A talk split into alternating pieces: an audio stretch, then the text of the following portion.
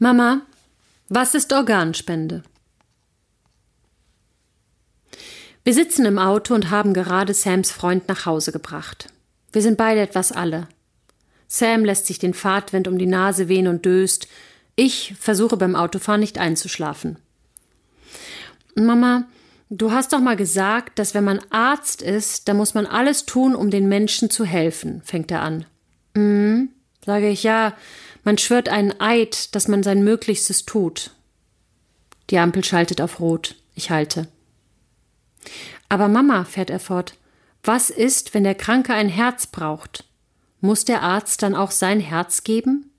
Weil er muss ja alles machen. Ich drehe mich zu ihm um und er sieht mich prüfend an. Mama, weil man muss doch alles machen, was man kann. Puh, denke ich, das wird keine easy peasy 18.30 Uhr Abendplauderei. Ja, man muss alles tun, was man kann, aber ohne sich selbst zu opfern. Wenn der Arzt dem Patienten sein Herz gibt, dann lebt er selber ja nicht mehr und dann kann er ihm ja auch nicht mehr helfen.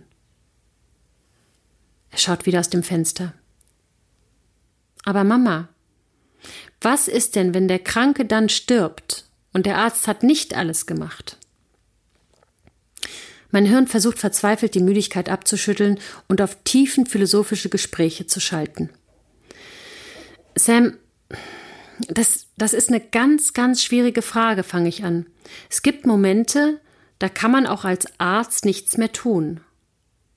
Und wenn er sein Herz geben würde, dann muss man sich ja auch fragen, wessen Leben mehr wert ist.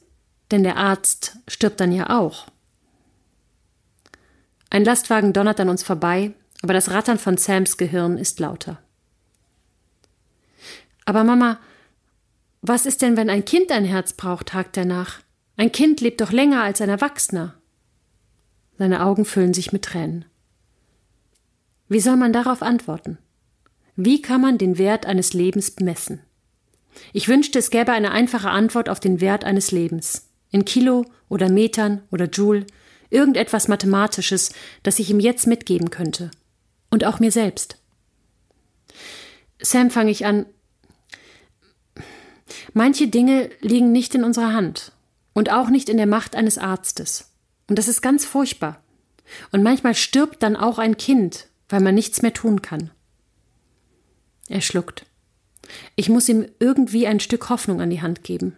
Weißt du, wenn man gesund ist und lebt, dann kann man sein Herz nicht jemand anderem geben. Also nur die Organe, die man zum Beispiel doppelt hat, wie eine Niere.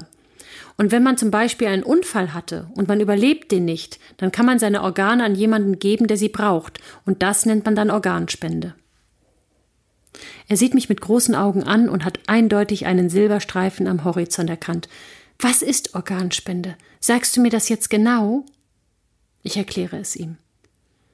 Mama, hast du einen Organspendeausweis? fragt er mich. Verflucht. Nein, das ist ein Punkt auf meiner To-Do-Liste, den ich seit Jahren immer wieder erneuere.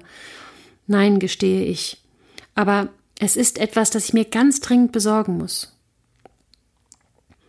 Mama, ich will auch einen, sagt er ganz ernst. Wenn ich einen Unfall habe, dann kann vielleicht ein anderes Kind mit meinem Herz weiterleben.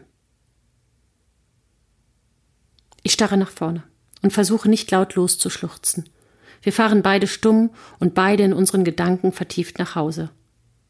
Aber die Frage, wie viel wir bereit sind, füreinander zu tun, die begleitet mich die ganze Nacht.